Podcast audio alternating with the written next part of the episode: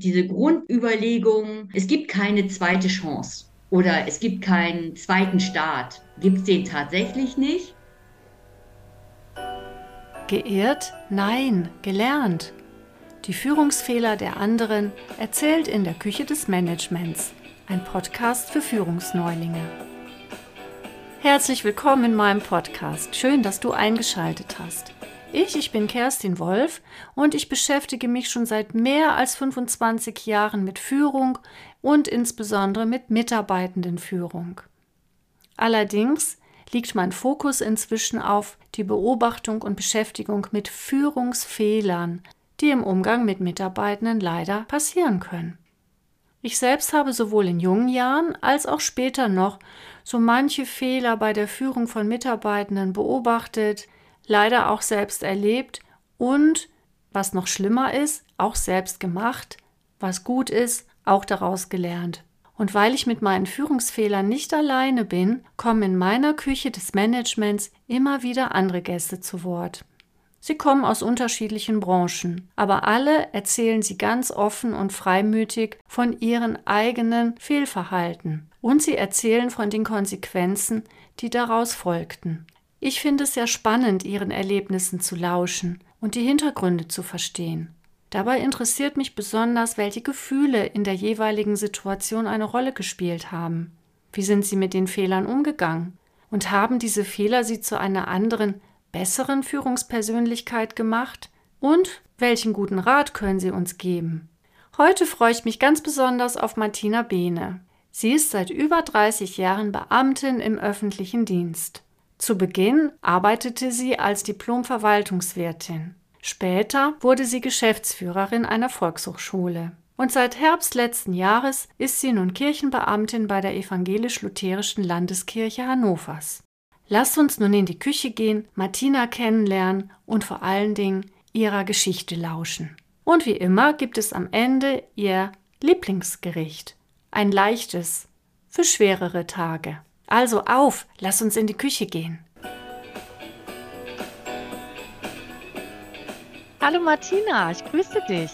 Hallo Kerstin, schön, dass wir uns treffen. Wir kennen uns ja aus der Zeit, als wir beide in Hannover Erwachsenenbildung studiert haben. Mhm. Aber wir haben uns ja eigentlich erst richtig gefunden, nachdem das Studium schon vorbei war, du in Hannover geblieben bist und ich nach Süddeutschland gegangen bin. Genau so ist es. Und ähm, da sind wir ja ganz unterschiedliche Wege gegangen. Ja, ich weiß, dass du irgendwann gewechselt bist als Geschäftsführerin an einer Volkshochschule. Da hattest du fünf Trägerkommunen, richtig, die genau. dir unterstellt waren. Naja, unterstellt ist vielleicht der falsche Begriff. Diese, äh, diese Volkshochschule wurde von fünf Kommunen äh, getragen indem äh, die ihre Erwachsenenbildung dann auf den auf einen Zweckverband übertragen haben und äh, ja, ich äh, in der Volkshochschule die Erwachsenenbildung für diese fünf Kommunen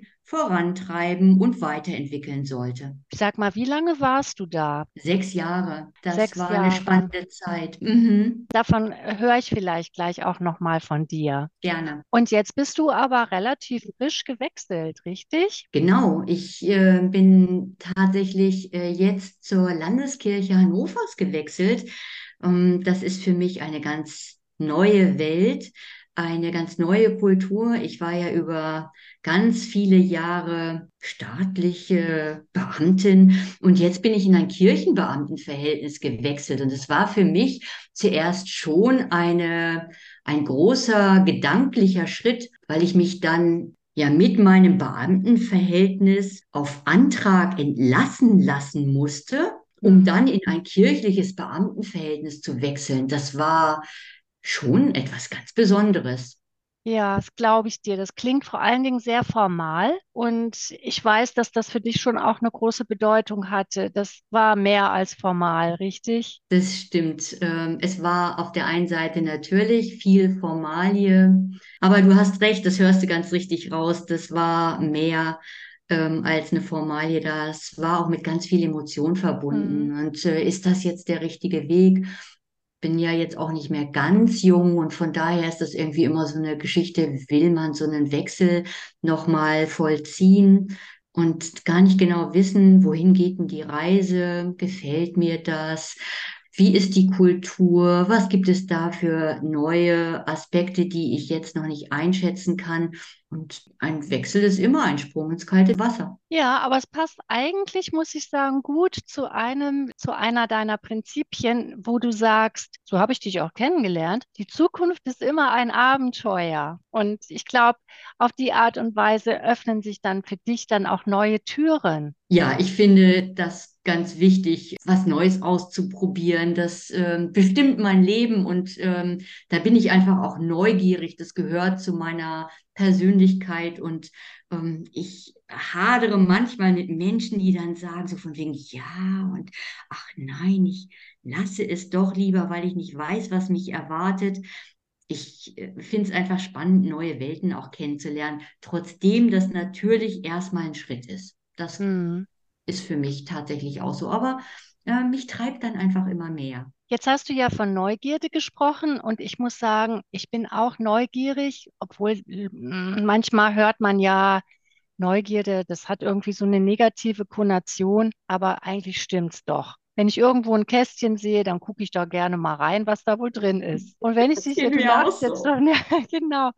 Und wenn ich dich jetzt schon mal hier habe, Martina, ich habe auch ein Kästchen hier, in dem ich ein paar Fragen drin habe, die würde ich dir furchtbar gerne mal stellen wollen. Bin gespannt, was du dazu sagst. Du darfst antworten auf die Fragen mit stimmt oder stimmt nicht. Ja? Okay.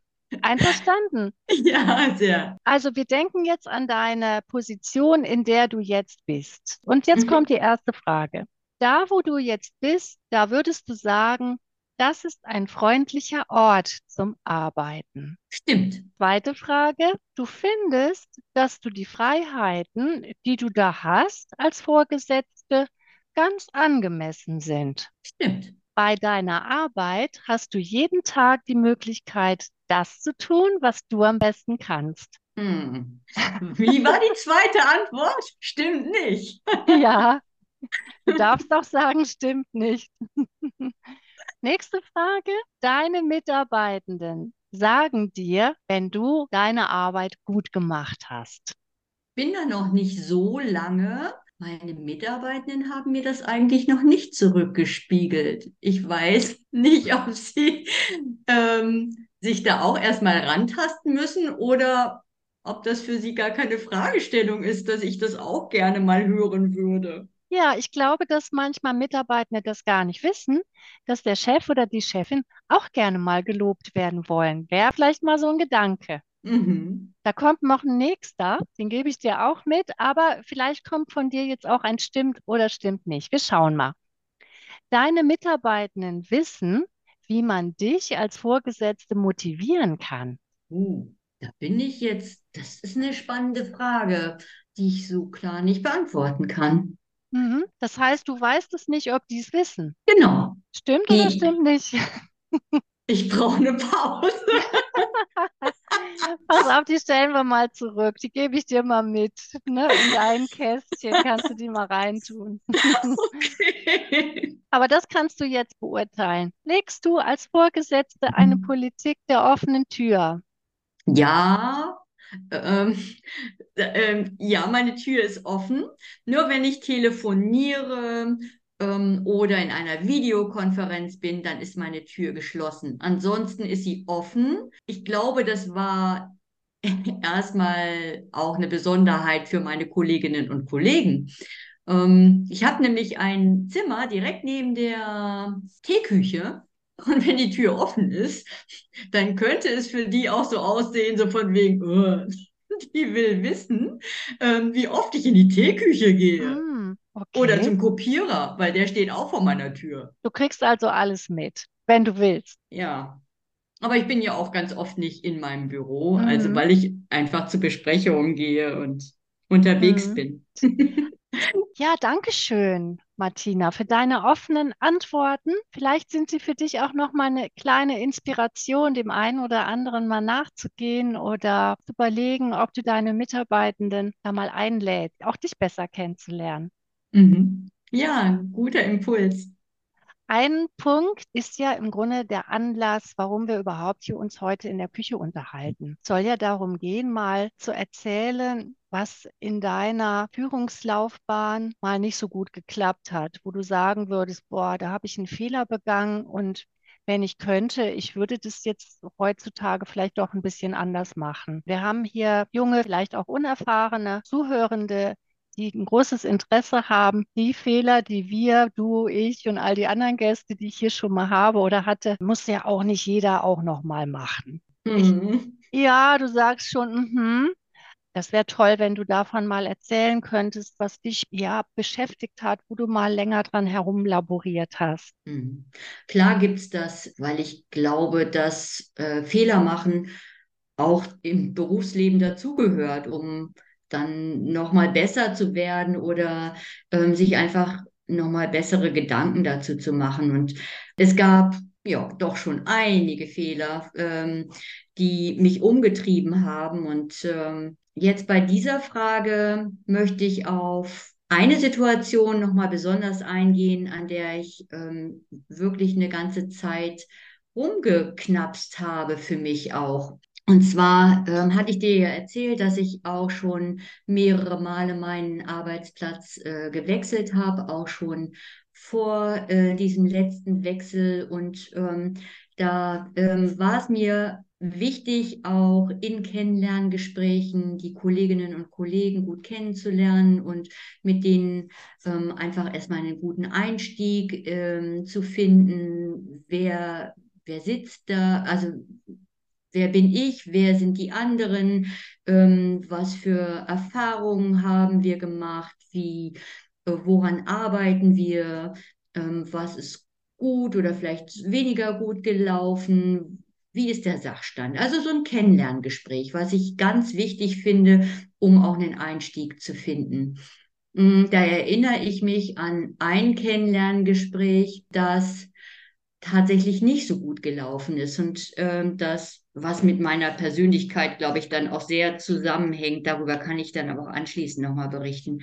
Und zwar ähm, saßen wir ähm, zusammen und ähm, dann hat äh, eine Kollegin von ihrem Arbeitsplatz berichtet, da ging es um den Bereich äh, Aus-, und Weiterbildung, den sie schon ganz viele Jahre äh, dann auch durchführt und begleitet hat.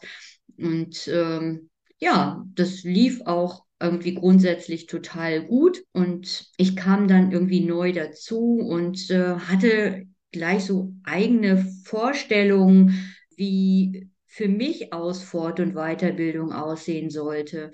Und ähm, habe das irgendwie schon gleich immer zu in meinem Kopf rumgedreht ähm, und habe gar nicht so richtig zugehört, was die Kollegin berichtet hat. Und ähm, war nicht immer ganz glücklich mit, mit diesem äh, Hinweis, ach, das läuft doch total gut und ähm, das haben wir jetzt über viele Jahre schon so gemacht. Das hat sich bewährt und ja, ich dachte, ja, klar, hat sich bewährt, aber es geht ja auch darum, etwas nochmal weiterzuentwickeln. Und die, die Welt dreht sich gerade so schnell und der Arbeitsmarkt verändert sich und die gesellschaftliche Entwicklung ähm, berührt ja auch äh, so einen Bereich ganz deutlich. Und da habe ich sofort im ersten Gespräch meine, ja, meine Gedanken so sehr in diesen, dieses Kennenlerngespräch mit einbezogen, dass ich gemerkt habe, dass die Kollegin da ja zuerst auch ein bisschen irritiert war und sich eigentlich in ihrer, in dem, was sie erzählte, kritisiert fühlte und ähm, gar nicht so richtig wertgeschätzt. Und da habe ich gedacht, nee, das ist doch völlig falsch, was du da jetzt machst. So von wegen, das, was da berichtet wird, ist doch erstmal der Sachstand und das ist gut und das muss auch gewertschätzt werden, weil das hatte, hat und hatte seine Berechtigung.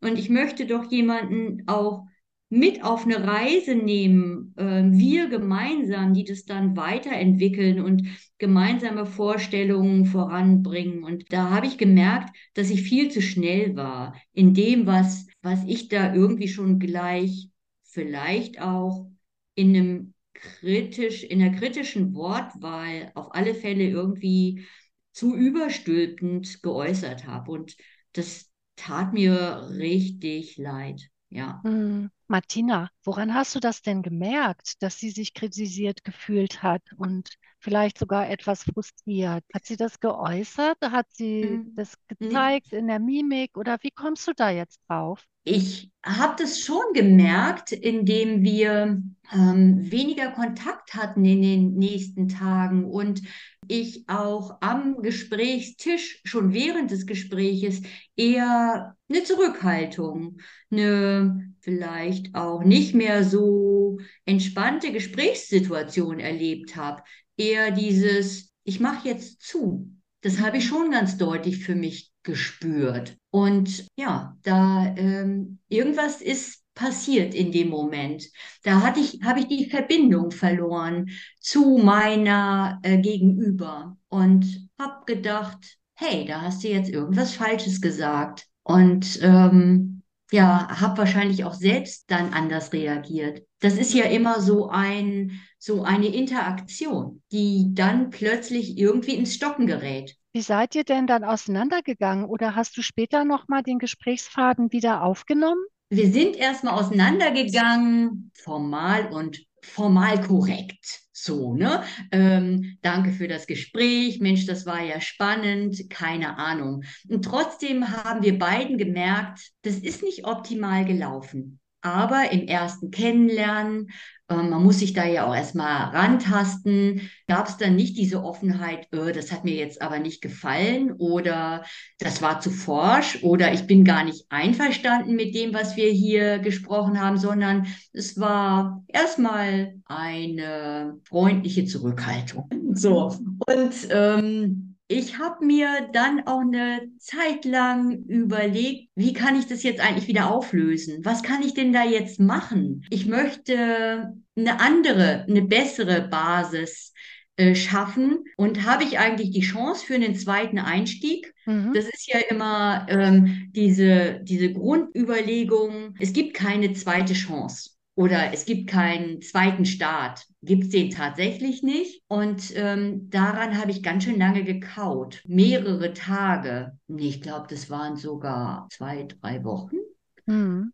Ähm, wir sind uns auch nicht täglich begegnet und ähm, es gab dann einfach auch viele andere Gespräche, die mich dann davon abgehalten haben. Aber irgendwann ähm, habe ich dann nochmal das Gespräch gesucht, weil mir das wirklich auch, ich wusste, das habe ich falsch gemacht. Und Mhm. da muss ich auch darauf reagieren. Und da habe ich, äh, haben wir uns in einem Gespräch nochmal zusammengesetzt und da habe ich mich dann, habe ich auch gesagt, boah, ich habe mich falsch verhalten. Ich, mir ist das nochmal durch den Kopf gegangen. Das war einfach unglücklich von mir und es tut mir leid. Und da habe ich so eine plötzliche Entspannung auch bei der Kollegin wahrgenommen. Also wirklich dieses, oh, da freue ich mich jetzt, dass auch irgendwie angekommen ist Mhm. dass mein Gegenüber da dann auch ähm, nochmal drüber nachgedacht hat und dass ich dann auch, ja, dass mich dafür auch entschuldigen konnte. Das war, das war für mich total entspannend und entlastend, aber ich für die Kollegin auch ganz deutlich. Mhm. Hm. Ich glaube, auch in so einer Beziehung des Vorgesetzte gegenüber einer Mitarbeiterin, einer neuen Mitarbeiterin, dass du da als Vorgesetzte auch eher in der Pflicht bist, auf die andere zuzugehen. Also, dass man da, glaube ich, wenig erwarten kann, dass die Mitarbeiterin auf dich zukommt. Da musst du schon in deiner Position den ersten Schritt tun, damit sie da auch wieder Vertrauen fassen kann. Klingt so, als wäre das ein bisschen angeknackst gewesen, beziehungsweise konnte sich ja noch gar nicht richtig aufbauen. Genau, und ähm, das war wirklich ein ganz schwieriger Start.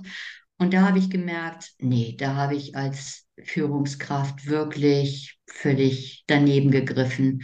Das, ähm, das habe ich dann auch sofort gespürt Mhm. ähm, dass das einfach falsch war und ähm, dass ich einfach besser zuhören muss, ähm, dass ich auch erstmal viel mehr Zeit geben muss, nicht nur der anderen Person im Gespräch, sondern mir auch. So nicht dieses vorpreschen, ich weiß es besser, das ist völliger Schwachsinn, sondern sich erstmal gegenseitig erkunden mhm. und daraus dann Vertrauen entwickeln. Ja, das äh, Vertrauen muss einfach wachsen. Und das habe ich daraus jetzt auch deutlich gelernt, dass es Zeit braucht, Vertrauen aufzubauen, zu entwickeln und dann auch ähm, gemeinsam einen guten Weg gehen zu können. Ich meine, was ich gut verstehen kann, und das werden wir sicher alle mit dir teilen können, ist, dass wir sehr häufig Zuhörende sind, sei es jetzt in Meetings, bei Präsentationen, bei Tagungen, bei Keynotes, die wir dort hören, dass wir zuhören und häufig innerlich schon damit beschäftigt sind, Fragen Fragen zu formulieren, Gegenargumente äh, zu entwickeln, sodass wir eher wenig Neugierde zeigen auf das, was der andere jetzt wirklich zu sagen hat und das erstmal in seiner Gänze aufzunehmen, aufzugreifen. Ich glaube, da sind wir alle heutzutage sehr beschäftigt mit uns selbst, mit unserem Inneren, weil wir immer gefordert sind, wer der Erste ist, der jetzt ein gutes äh, Statement abgibt, der zeigt eine gute Performance. Ja.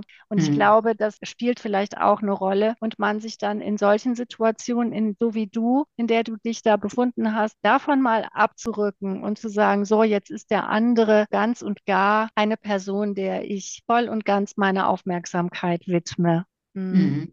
Das finde ich ähm, ja total gut, dass du das so zusammenfasst fühle mich tatsächlich oft ähm, getrieben von der Zeit, die so eng getaktet ist, gerade als Führungskraft dann von einem Meeting ins nächste und noch was vorbereiten. Und ich bin eine neue, auch neu ähm, in dem Arbeitsumfeld, ähm, ja damals auch gewesen und dann möglichst schnell reinkommen, möglichst schnell ins Laufen kommen, sprachfähig zu sein, alles schon erfasst zu haben ähm, ja, das sind äh, tatsächlich Drucksituationen, denen man dann ausgesetzt ist und ähm, die ich auch besonders gespürt habe in dem Moment, ja. Mhm. Was wäre denn so dein Tipp jetzt eigentlich oder das so deine Quintessenz? Auf der einen Seite hast du ja eben schon mal gesagt, du bist diejenige, die für so eine vertrauensvolle Basis sorgen muss. Das ist ja so das eine, das Inhaltliche. Du hast gerade gesagt, dass du schon von Anfang an unter zeitlichem Druck standest und jetzt ja auch wieder stehst. Hast ja, du da stimmt. so eine Idee? Ich finde es wichtig, sich auch selbst Zeit zu geben, auch immer wieder mit sich selbst zu sprechen und zu sagen, hey, jetzt komm doch erstmal hier in Ruhe an. Und die Menschen, die du jetzt neu kennenlernst, die geben dir auch die Zeit. Ich glaube, dieser eigene Druck, den ich oft spüre, ähm, der ist gar nicht erforderlich. Also ich möchte mich jedenfalls auch selbst von dieser Notwendigkeit, von diesem inneren Zwang lösen und, und versuchen mir da die Zeit zu nehmen, die es einfach braucht. Ja, das finde ich ist ähm, ganz, eine ganz wichtige Quintessenz. Äh, Essenz. Und ich finde es auch gut, ähm, sich mit anderen nochmal über, ähm, über solche Herausforderungen auszutauschen. Ähm, ich denke da gerade an meine Peer Group, die ich ähm, jetzt auch über viele Jahre habe. Aus einer, ähm, einer Weiterbildung hat sich so eine wunderbare Peer Group ergeben, die wir jetzt schon fünf Jahre haben, die ich die, die ich dann auch äh, so gerne nutze und wo ich dann einfach sage, diese vielleicht auch Unsicherheiten, die, äh, die mit Führungssituationen verbunden sind, immer wieder zu reflektieren und mit äh, den, äh, mit, mit meinen Peer Group Mitgliedern da zu besprechen. Das finde ich wichtig, äh, sich auch immer wieder eine Reflexionsfläche zu holen mit vielleicht auch im, im Coaching, äh, das habe ich auch schon ausprobiert und das finde ich ich einfach total gut, auch zu für sich solche Zeiten zu nehmen. Oder auch das Gespräch mit dir jetzt. Das gibt ja auch unheimlich viele Impulse, dass wir sagen, Ah, ja, Führung. Ähm, das ist echt eine Herausforderung. Da gibt es so viele unterschiedliche Fallstricke oder Herausforderungen, die, die man einfach auch gemeinsam mal durchdenken kann. Ich finde es Mhm. gut, sich auszutauschen.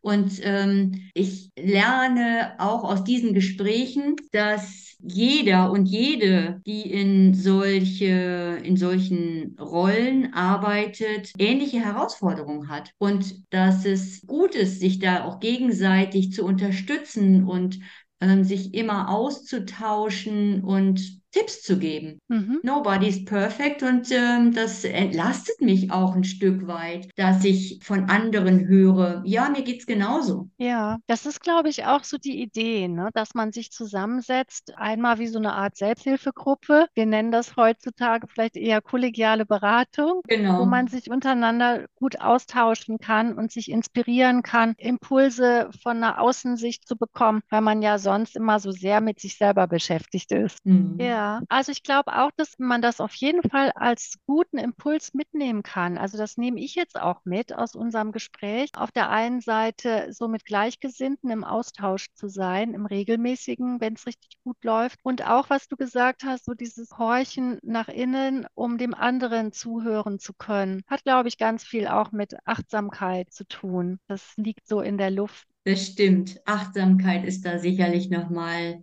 ein ganz wichtiger Begriff. Und mir fällt auch noch ein, dass es vielleicht mit diesem Gedanken zu tun haben kann, ähm, in die Schuhe des Gesprächspartners zu schlüpfen. Das ähm, ist mir jetzt einfach nochmal so in den Sinn gekommen, dass das noch für mich ein ganz, eine ganz wichtige Erkenntnis und ein ganz wichtiges Erfordernis ist. Ja, du hast ja auch mal gesagt, Glück ist eine Entscheidung. Mhm. Das ist ein ganz wichtiges Motto für mein Leben. Vielleicht kann man dem Glück auch noch was daneben stellen. Neben Glück ist eine Entscheidung, auch zu führen ist eine Entscheidung, mit anderen zusammenarbeiten zu wollen ist eine Entscheidung und sich auch für andere zu interessieren ist eine Entscheidung. Aber es ist, glaube ich, immer so ein ja paritätisches Verhältnis, ja, dass man ja auch ein Glück vielleicht sein möchte für andere. Das stimmt. Das ist ähm, wirklich ein ganz, ganz wichtiger Punkt, dass man auch für anderen Glück sein, sein möchte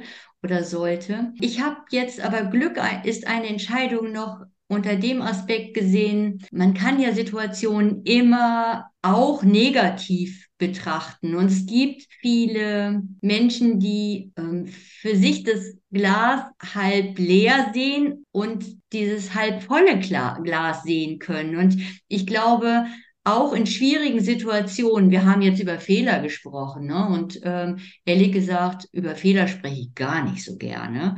Ist es trotzdem, äh, und da könnte ich ja sagen, naja, das war jetzt bestimmt keine glückliche Situation. Und auf der anderen Seite möchte ich aber auch diesen Gedanken jetzt nochmal stärker äh, sehen, naja, klar, äh, das war jetzt eine blöde Situation. Es gab auch ganz viele andere blöde Situationen. Ähm, konnte ich ja auch lernen und wachsen und vielleicht ist das dann auch Glück. Also ich hoffe, dass ich mich mit diesem Motto auch darauf fokussieren kann, dass, dass ich irgendwie denke, Mann, ähm, es ist doch so gut, was, äh, also es ist einfach eine Einstellungssache, wie ich auch Dinge betrachte. Und ähm, ich möchte einfach eine positive Einstellung dazu haben. Nicht, dass ich das jetzt alles nur schön färbe, keine Frage, das ist auch unrealistisch. Aber mir ist wichtig, den, den positiven Kern an, an Dingen zu, zu sehen und deswegen auch für mich den, den, den eigenen Schlüssel zu haben, dass ich glücklich sein kann mit der Situation. Was, glaube ich, dazu gehört, dass man auch ein kleines Glück empfindet, ist, glaube ich, was Gutes im Magen. Das ist eine Frage, die ich allen meinen Gästen am Ende stelle, weil wir sind jetzt leider schon am Ende unseres Gesprächs angekommen. Aber es soll, weil wir ja hier keine Rezepte verteilen können, wie führt man jetzt am besten und so und so und so macht man das jetzt. Aber wenn es das schon nicht als Rezept gibt, Hast du aber ein, ja, mit dem man seinen Magen etwas freundlicher stimmen kann? Was ist denn dein Gericht, was du total gerne isst? Ich esse total gerne ganz viele Dinge. Ähm, Essen ist eine Leidenschaft von mir. Aber wenn du mich so fragst, ähm, finde ich grünen Spargel äh, auf einem Backblech mit ähm, Tomaten und Schafskäse und ähm, Rosmarinkartoffeln, wenn ich daran denke, dann läuft mir das Wasser im Munde zusammen. Ähm, das esse ich wahnsinnig gerne. Und ich freue mich darauf, wenn endlich wieder Spargelzeit ist. Martina, in welchen Situationen isst du das denn besonders gern? Wenn der Tag super gelaufen ist oder wenn er gerade nicht so toll gelaufen ist? Oder ist es ganz egal, wie der Tag war? Ich esse das Gericht besonders gerne, wenn der Tag nicht so gut gelaufen ist, weil damit kann ich dann wirklich nochmal äh, mein Herz erfreuen und äh, komme wieder in eine etwas bessere Stimmung. Ich sehe mich dann ja tatsächlich irgendwie ähm, bei uns zu Hause im Garten sitzen und das äh, Gericht essen am Gartentisch oder irgendwie gemütlich zu Hause. Und das sind dann wirklich Situationen, wo ich mich nochmal entspannen kann und wo ich mich richtig freue, sowas Leckeres essen zu können. Das hebt meine Stimmung. Das ist nicht schön, dass es das gibt. Hm. Vielen Dank, Martina. Also ich schreibe das mal auf, damit äh, das alle in den Show Notes lesen können. Falls mal jemand etwas trübt ist, dann kann er sich vielleicht an deinem Rezept erfreuen. Dankeschön. Das, ich danke dir, Kerstin. Ja, vielen Dank nochmal auch in die Runde fürs Zuhören und bis zum nächsten Mal. Tschüss. Für alle, die noch ein paar Minütchen Zeit haben, habe ich noch ein kleines Experiment mitgebracht, an dem ich euch teilhaben lassen möchte. Im Gespräch mit Martina Biene haben wir ja festgestellt, wie wichtig und gleichzeitig schwierig richtiges Zuhören sein kann. Wir alle wissen um die Notwendigkeit, dem anderen unsere ungeteilte Aufmerksamkeit zu schenken. Wir erfahren ja nur dann etwas von dem anderen. Nur dann hören wir vielleicht etwas Neues, etwas Interessantes. Nur dann können wir den anderen ja auch gut verstehen. Der wiederum fühlt sich gesehen und wertgeschätzt. Nach Carl Rogers, den wir sicherlich auch alle kennen, brauchen wir für ein gelingendes Gespräch eine hilfreiche Grundhaltung. Und zu der gehört Wertschätzung, Empathie und Echtheit. Frank Hagenow, den ich jetzt hier gerne zitieren möchte aus seinem Buch, Psychologe, hat nach einem Gesprächsführungsseminar für Zahnärzte später einige der Patientinnen nach Qualifikation und ihr Vertrauen zu ihrem Zahnarzt befragt. Und siehe da, nach dem Training bekamen die Ärzte signifikant höhere Werte zugeschrieben als vorher.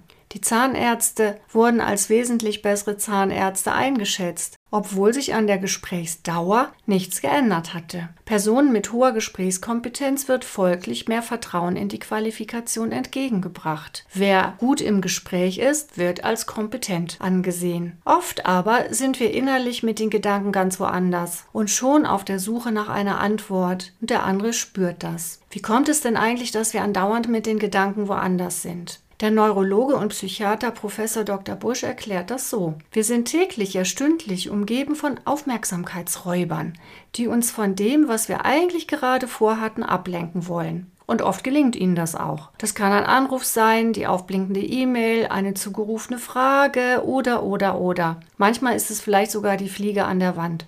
Unser höchstes Gut, unsere Aufmerksamkeit, können wir aber nur jemandem schenken, wenn wir uns voll und ganz auf das Gegenüber konzentrieren, unseren hellsten Spot unserer Scheinwerfer auf ihn oder sie einstellen. Leichter gelingt das, wenn wir uns dafür einen Moment Zeit nehmen. Innehalten, zum Beispiel sich im Stuhl zurücklehnen, dreimal durchatmen, ein paar Sekunden aus dem Fenster schauen, die Arme strecken, erst dann über den anderen kurz nachdenken ihn uns schon mal vorstellen und dann gehen wir fokussiert in das Gespräch. Also fokussiert heißt den Spot genau auf ihn gerichtet. So können wir nach Bush unseren Aufmerksamkeitsrückstand wieder aufholen. In diesem Sinne wünsche ich euch gelingende, gute, verständnisvolle Gespräche. Herzlichen Dank für deine Aufmerksamkeit, die du Martina Behne und mir geschenkt hast. Das wissen wir sehr zu schätzen.